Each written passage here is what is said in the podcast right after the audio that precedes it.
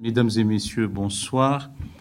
Euh, toutes les choses ont une fin, même les meilleures. Et quand je dis les meilleures, c'est moi qui suis heureux de vous retrouver en cette dernière étape de cette itinérance en quatre temps autour de la laïcité. C'est vrai que c'est un concept, un concept philosophique pour certains, et surtout, en tout cas pour moi, c'est davantage un principe juridique. Alors pourquoi est-ce que j'ai une certaine réserve par réticence à la notion de concept philosophique? Parce que normalement la laïcité ne doit pas acquérir une épaisseur idéologique ou une densité doctrinale, puisqu'elle n'est que le principe qui coordonne, qui abrite, qui euh, permet la cohabitation, la coexistence des, concepts, des doctrines, des idéologies.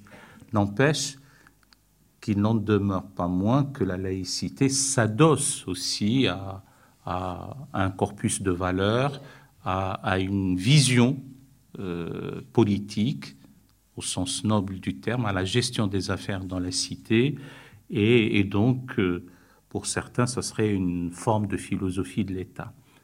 Euh, la difficulté, c'est qu'on ne peut pas d'un côté dire que c'est une philosophie de l'État, et en même temps c'est le principe qui coordonne, qui permet la présence d'autres philosophies ou d'autres doctrines ou d'autres convictions, a fortiori des traditions religieuses.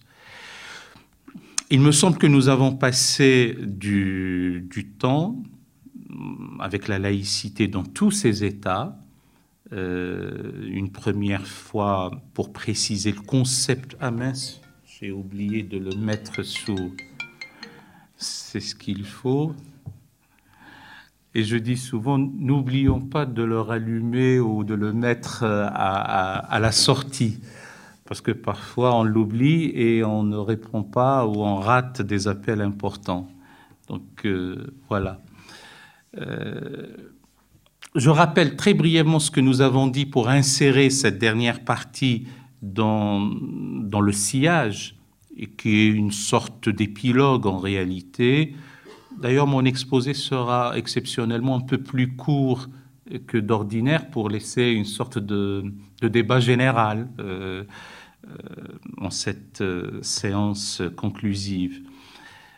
donc, il y avait une définition, essayer de cerner le concept, l'idée, qu'est-ce que c'est que la laïcité, ou du moins ce qu'elle n'est pas me rappelle avoir utilisé un terme technique euh, à ce moment-là en disant que je donnerais une, définition apophatique. Et qu'est-ce que c'est que l'apophatisme? C'est lorsqu'on n'arrive pas à définir quelque chose, mais on le définit par ce qui n'est pas. Et donc, ce n'est pas la religion de ceux qui n'ont pas de religion, ce n'est pas euh, un système politique. Euh, pourvoyeur de l'incroyance. Euh, la laïcité n'est pas le corollaire de l'athéisme. Qu'est-ce que c'est? La, laïcité n'a pas besoin d'adjectifs euh, ou d'épithètes. La laïcité n'est pas, que sais-je encore, on a dit ce qu'elle n'était pas de toute façon.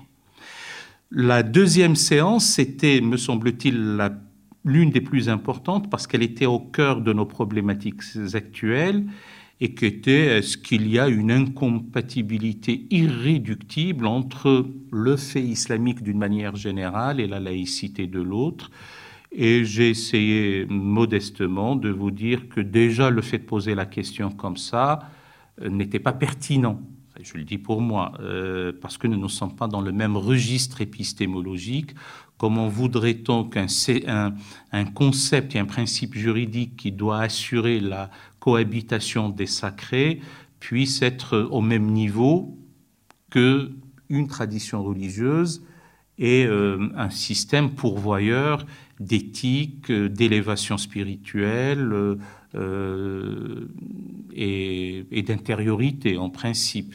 Reste la question de la norme juridique la norme juridique euh, dans notre République et d'une manière générale, eh bien, doit être soumise à la raison et donc une émanation rationnelle des hommes qui s'applique aux hommes pour le bien-être des hommes, et des hommes et des femmes, bien sûr. Et si nous ne nous sommes pas contents, eh bien, l'alternance démocratique fera en sorte que la, la loi sera changée. Bien, et la troisième partie, c'était pour l'héritage des Lumières. En parlant des, Lumières, qu'est-ce qui les a amenés On a parlé un peu de Spinoza, on a parlé de, tout euh, le produit, euh, des idées produites par, par les Lumières. J'étais quelque part un peu sévère sur tel ou tel aspect en disant que nous n'avons pas été, nous collectivement, fidèles aux Lumières. Et euh, je dis toujours, je persiste à le croire et à le dire, que ces idéaux sont un point à l'horizon et que le Tocqueville de l'Amérique n'est pas le Tocqueville de l'Algérie.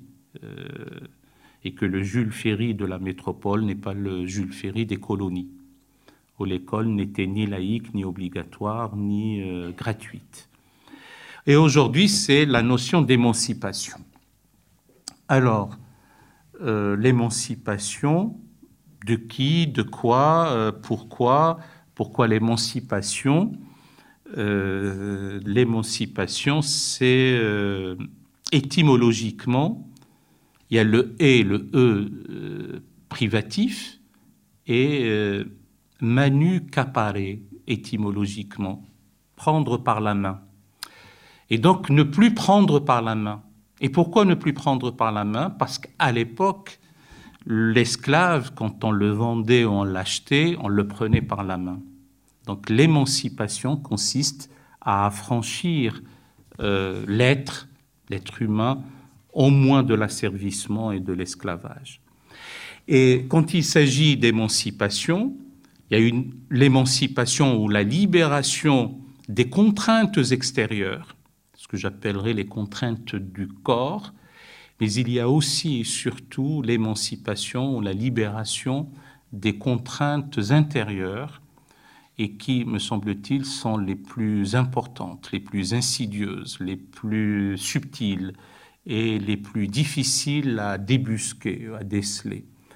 Ben, les contraintes extérieures sont connues. Nous ne pouvons plus accepter euh, l'exploitation de l'homme par l'homme, hein, donc euh, classique, même si on nous fait dire, selon la phrase classique et loufoque, que si le capitalisme est l'exploitation de l'homme par l'homme, le marxisme, c'est l'inverse.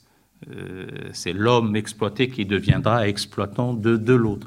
Mais en tout cas, euh, ce n'est pas euh, cette libération, cette émancipation des contraintes extérieures est importante parce qu'elle participe à, à, redéfinir ou à asseoir en tout cas une bonne définition, une bonne idée de ce que c'est que la dignité humaine. Et que tout ce qui est attentatoire à la dignité humaine euh, venant de l'extérieur est à proscrire, euh, à commencer par les régimes despotiques, euh, autocratiques, l'absolutisme qui impose aux sujets, à UX, qui leur impose, si je puis dire, que des devoirs. en en oubliant à tout le moins leurs euh, droits. Et donc cette notion d'émancipation, c'est voir comment, euh, dans la gestion des affaires de la cité, euh, l'homme, le sujet humain, l'émancipation du sujet humain fera en sorte que on passe d'un sujet auquel des devoirs sont imposés à un citoyen qui, à tout le moins, trouvera un équilibre entre devoir et droit. Parce que le citoyen est tenu aussi de s'acquitter de, ses devoirs, de ses devoirs pour que la cité fonctionne, pour que la nation euh, puisse euh, être viable.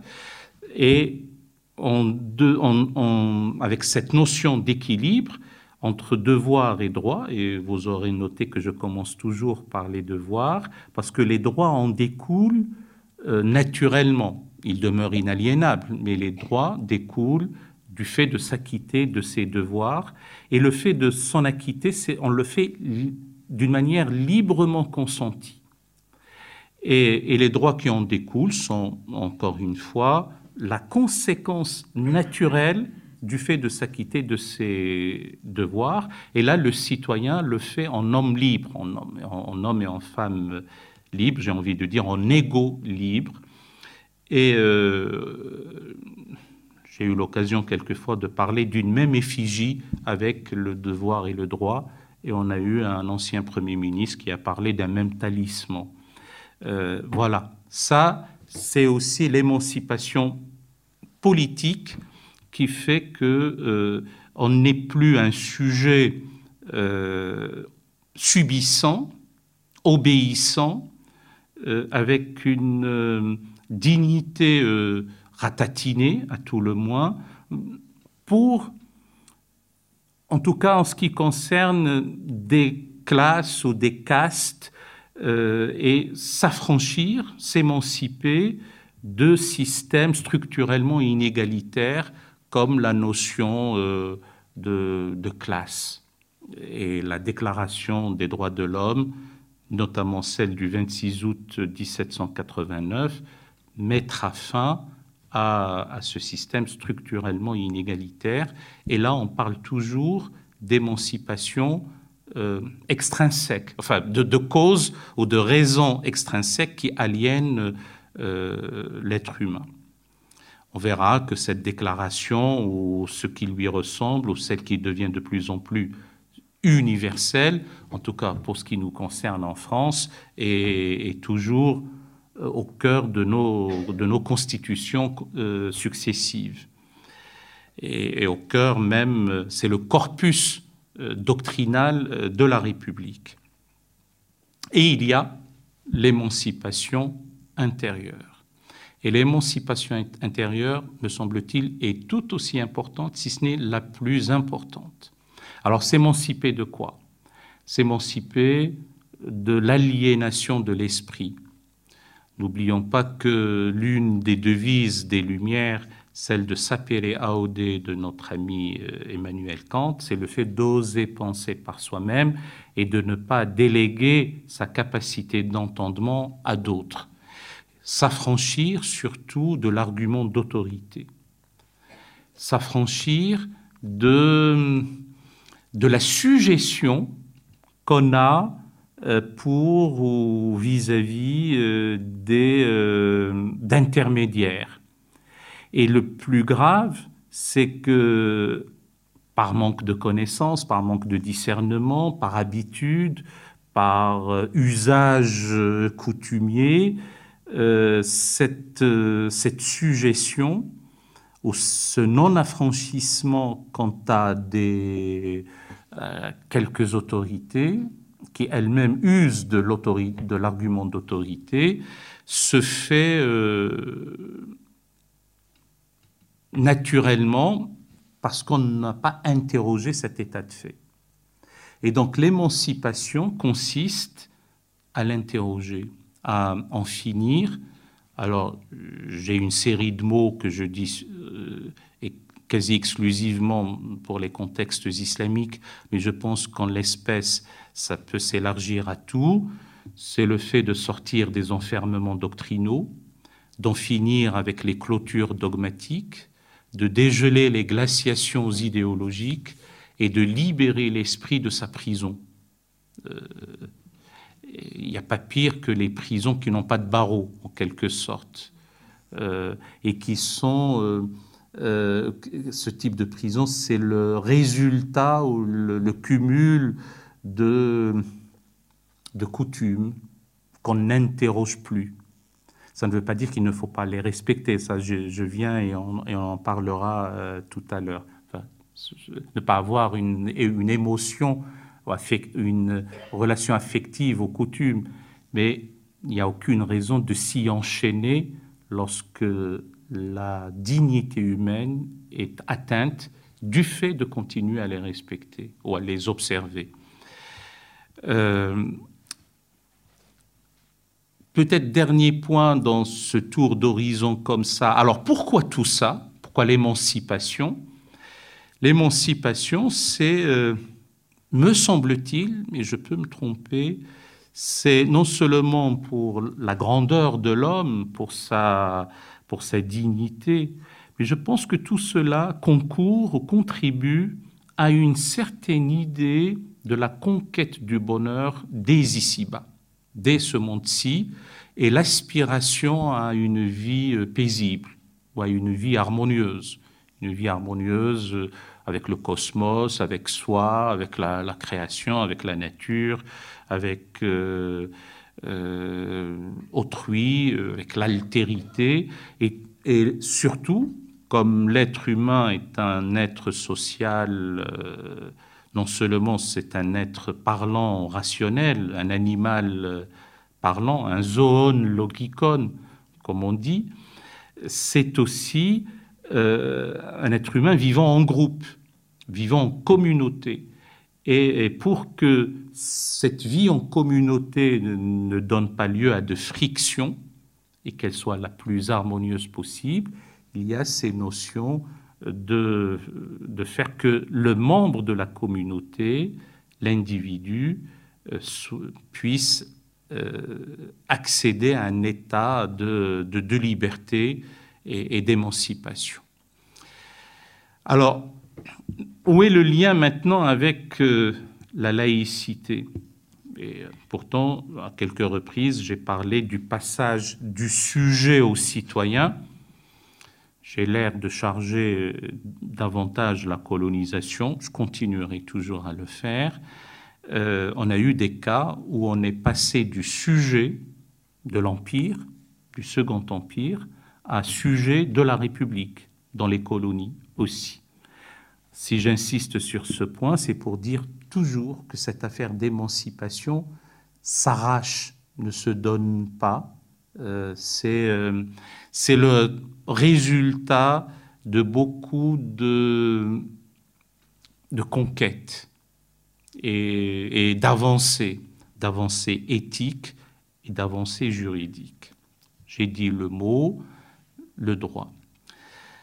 Euh, le lien avec la laïcité, sais pas que j'oublie, on met de côté tout ce que j'ai raconté lors des trois épisodes euh, précédents.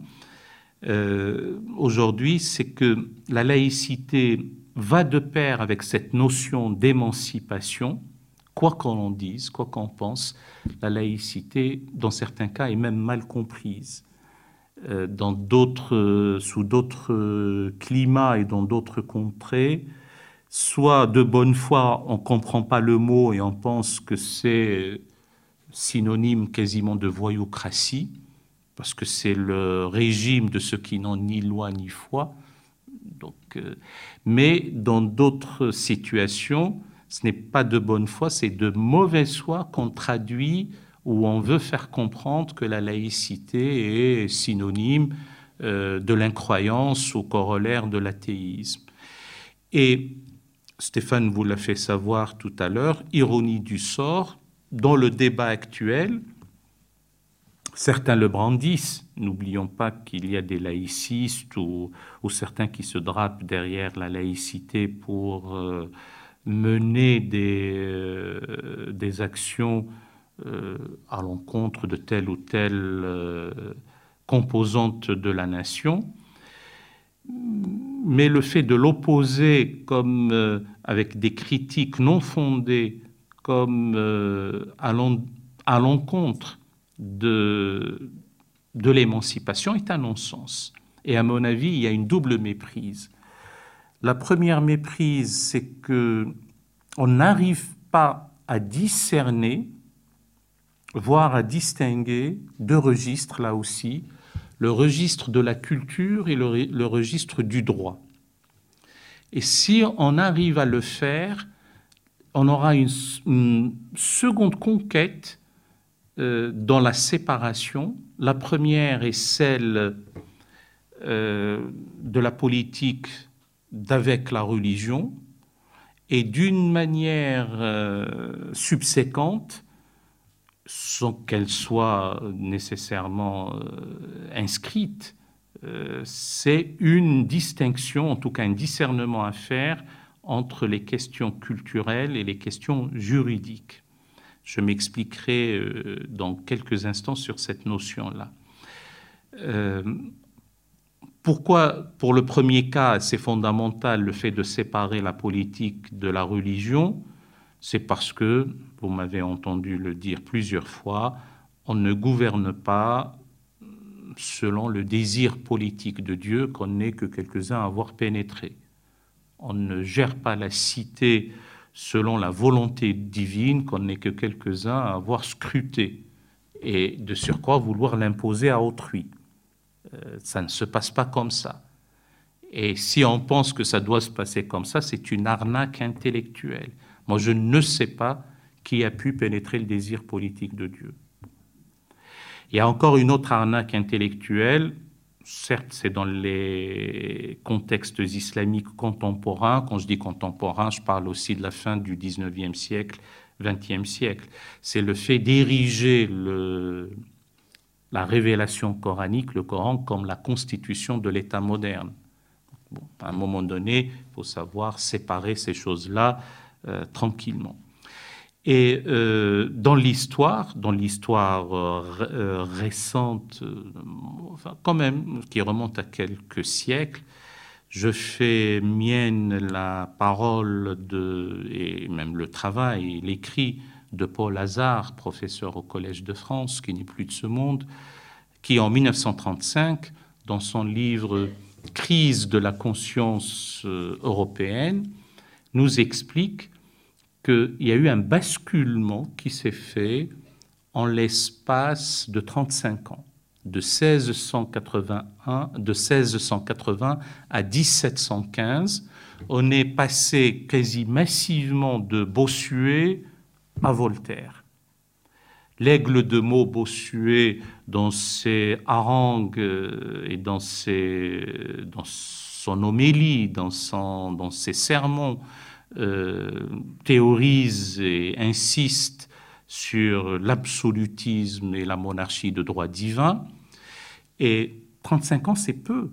Mais la mue, la, euh, la métamorphose, la prise de conscience, l'émancipation a pu se faire pour, euh, je dis ça d'une manière presque caricaturale pour illustrer mes propos, pour aller vers, vers le doute, vers le fait d'interroger les présupposés de la foi, pour euh, essayer de comprendre euh, les, les méfaits des guerres de religion, les inconséquences sur la dignité humaine euh, de continuer à, à vouloir imposer un ordre qui serait un ordre divin.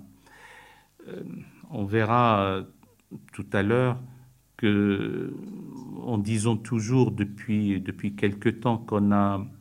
Euh, et donc, vous m'avez entendu le dire parce que je le crois fondamentalement et je n'ai pas changé depuis octobre, en tout cas d'analyse, que dans d'autres contextes, et notamment les contextes islamiques, le fait d'avoir raté la séquence moment Descartes, moment Freud, explique pourquoi, et, quand je parle de séquence, c'est ce qu'il y a aussi entre les deux, pourquoi la collusion du religieux et du politique demeure encore en dépit même du bon sens? Nous sommes au XXIe siècle. Et cette séquence, euh, il ne s'agit pas de la rattraper uniquement, il s'agit de la rattraper, de l'étudier, de l'ingérer, de l'assimiler, de la critiquer, de la dépasser, parce qu'il n'y a aucune raison de rester euh, aux maîtres du soupçon euh, qu'on appelle les maîtres des secondes lumières, c'est-à-dire Marx, Nietzsche et Freud. La, vie évolue, la pensée doit évoluer, et les penseurs, notamment musulmans, doivent contribuer à cette émancipation du sujet humain, de la personne humaine, euh, tenant compte de la séparation de la politique avec la religion. Et j'ajoute, me semble-t-il, mais ça je le soumets à votre sagacité, à une compréhension distinctive en tout cas des questions culturelles et des questions juridiques. Alors je m'explique. Donc ça c'est la première méprise, je vous ai dit qu'il y en avait deux. Euh, euh, la, première méprise, c'est que euh, on, on considère que par fidélité à des coutumes, à des normes culturelles, des choses qui sont non négociables. On peut avoir, j'ai dit, de l'affection, de l'émotion même, une fidélité à ce patrimoine, mais l'émancipation, et notamment l'émancipation intérieure, incite à interroger ce patrimoine et à l'assumer comme tel, l'assumer dans ce qu'il a de merveilleux et de bien, et à le critiquer euh, en, euh, en, ce qui euh, aliène ou ratatine l'être humain, et notamment dans sa dignité. On peut donner des exemples. L'exemple le plus frappant sont les mutilations, notamment les mutilations génitales, les... Euh, voilà, je n'ai pas dit le mot, mais l'excision, c'est vrai, ça c'est inacceptable, ça heurte la conscience humaine. En réalité, le critère de base, c'est l'intégrité physique et morale de la personne humaine. Donc, euh, y a les châtiments corporels, les, les, les, punitions euh, collectives, les, euh, les, exécutions publiques, euh, tout cela doit évoluer. Et donc, a fortiori, je ne parle pas uniquement dans notre pays, ici en France, mais d'une manière générale, sans vouloir imposer quoi que ce soit, je pense qu'il y a une portée universelle à tout le moins universalisable, mais moi j'ai la faiblesse de dire et de croire qu'il y a une portée universelle, non seulement à la séparation de la politique avec la religion, mais il y a aussi à tenir compte du droit, des normes juridiques et euh, la, la, production du droit et la fabrique de la loi doit être laissé, tout cela doit être laissé à la raison, à la raison humaine. Alors on peut parler de la raison, de quoi s'agit-il au juste? Est-ce qu'il s'agit de la raison résonante, la raison, la raison instrumentale à double critère, avec un tiers exclu, mais qui ne nous avait pas prémunis à travers l'histoire, et notamment l'histoire récente du bolchevisme, du nazisme, des idéologies séculières, voire malheureusement du fanatisme religieux?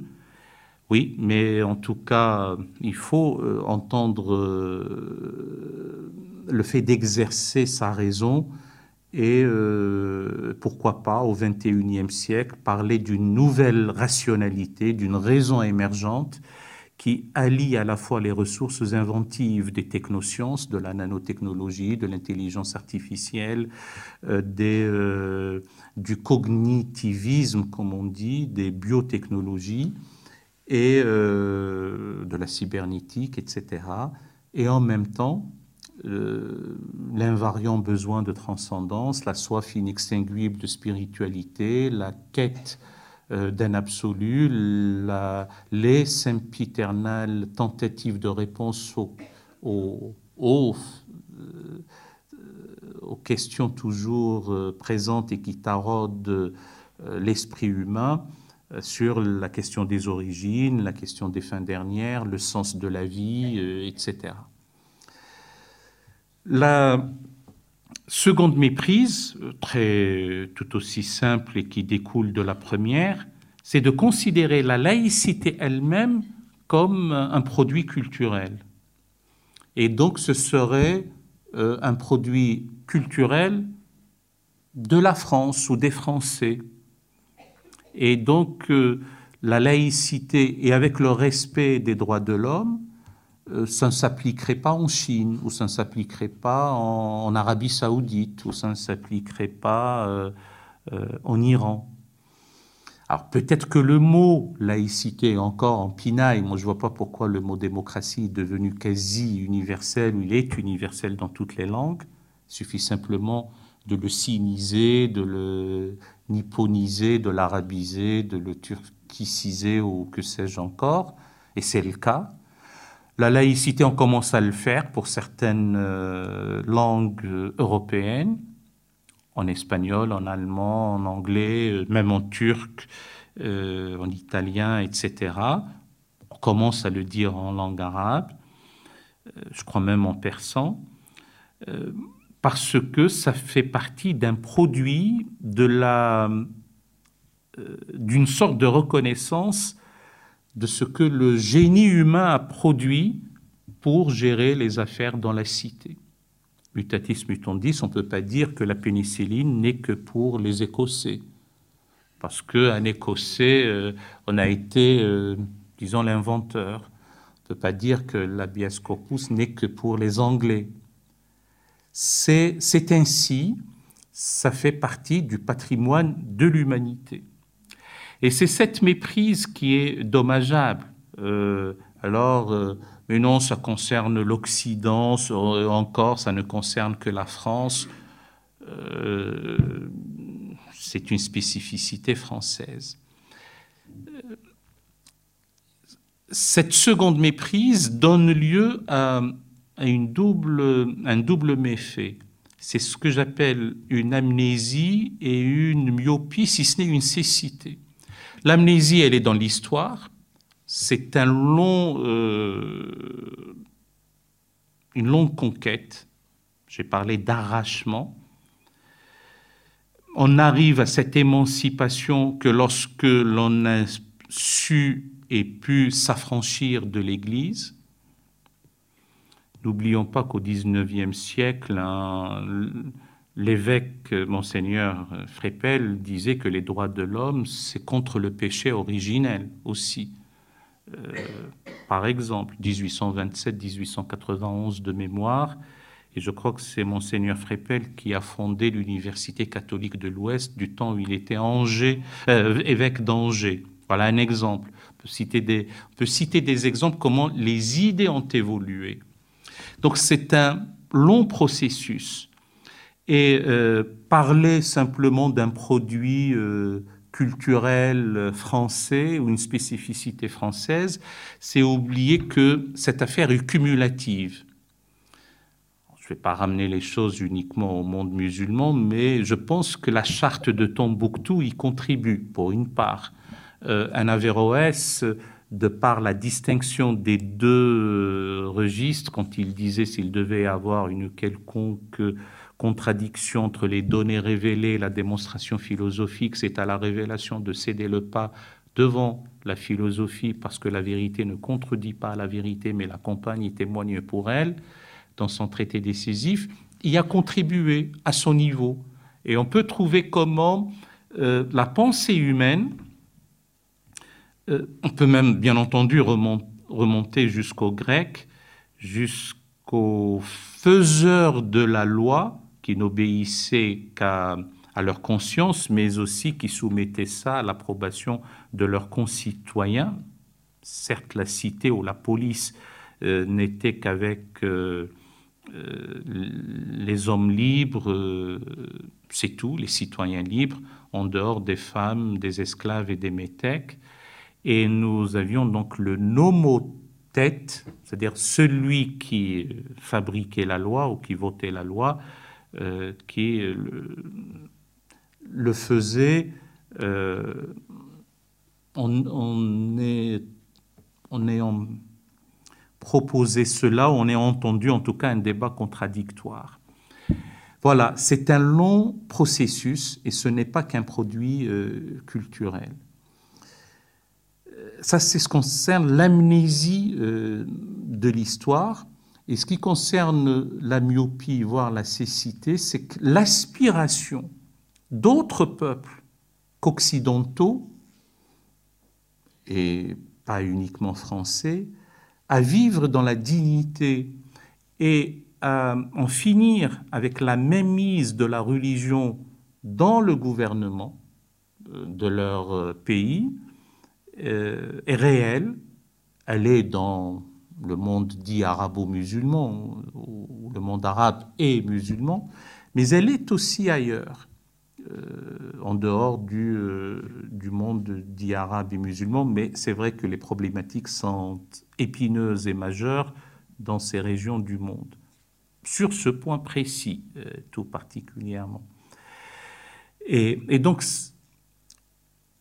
conclusion de tout ça, c'est le débat dans notre pays, c'est sur le relativisme euh, culturel et euh, une sorte de laïcité ou laïcisme appliqué d'une manière drastique.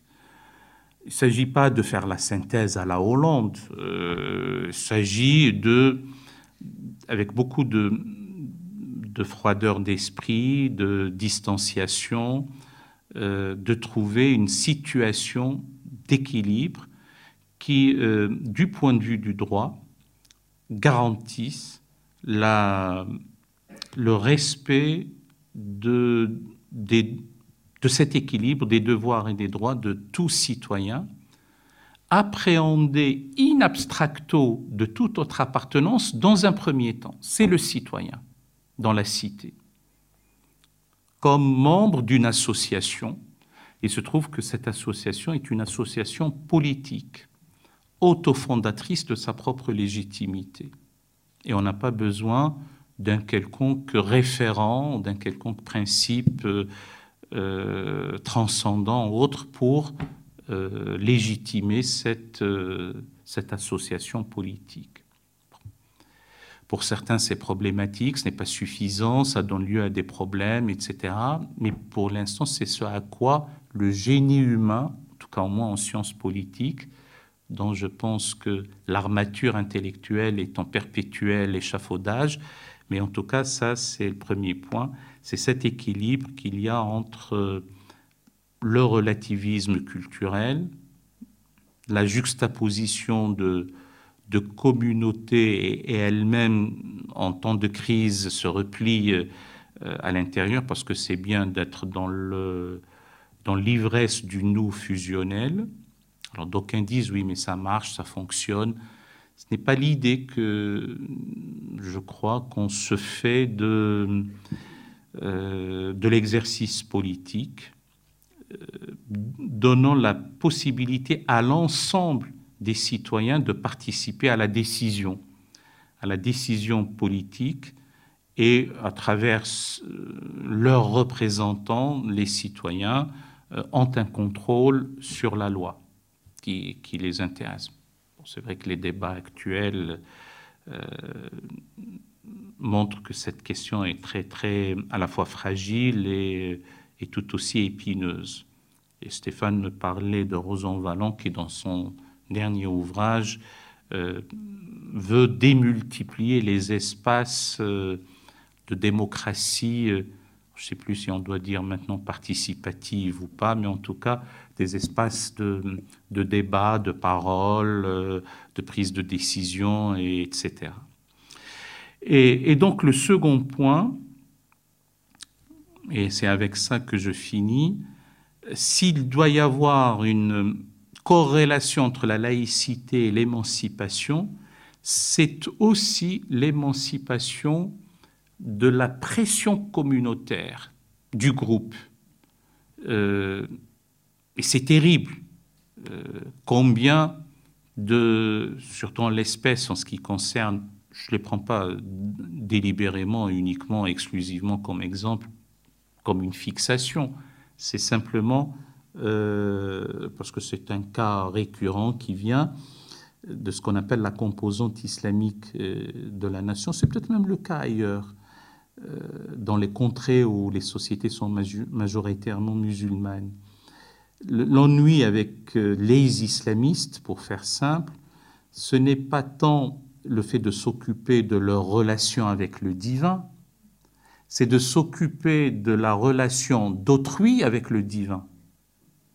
Et, donc on est, on soumet l'individu à une telle pression qu'il n'arrive plus, qu'il n'arrive pas à s'émanciper, là aussi, de cette forte pression. Dans ce cas précis, ben, si on a envie de jeûner, on jeûne. Si on a envie de prier, on prie. Si on a envie de s'acquitter de l'aumône, on le fait. Euh, si on n'a pas envie, ben, on ne le fait pas, parce que c'est la relation ex abrupto, directe, euh, qui est celle de la foi avec Dieu. Ça doit être compris comme ça. Euh, et à supposer qu'il y ait un exemple à donner, on le fait par le témoignage, par sa façon d'être, mais ce n'est surtout pas en exerçant un contrôle sur les consciences. On a même malheureusement des cas, mais ailleurs, où même l'administration judiciarise tel ou tel manquement euh, à l'observance euh, d'un rite ou, d'un commandement euh, religieux. Et, si on continue comme ça, le chantier pour la libération et le fait de pouvoir s'émanciper est un chantier qui est grand. Donc il n'y a pas mieux que l'autonomie du sujet ou de l'individu au sein déjà de sa propre communauté, elle-même n'est qu'une composante au sein, si nous restons dans notre pays, au sein de la communauté euh, nationale, euh, qui est une communauté d'un destin commun. Voilà, je crois que j'arrête là parce que j'ai assez parlé, c'est presque pratiquement le temps habituel de l'exposer et puis je vous écoute avec, euh, avec attention et intérêt.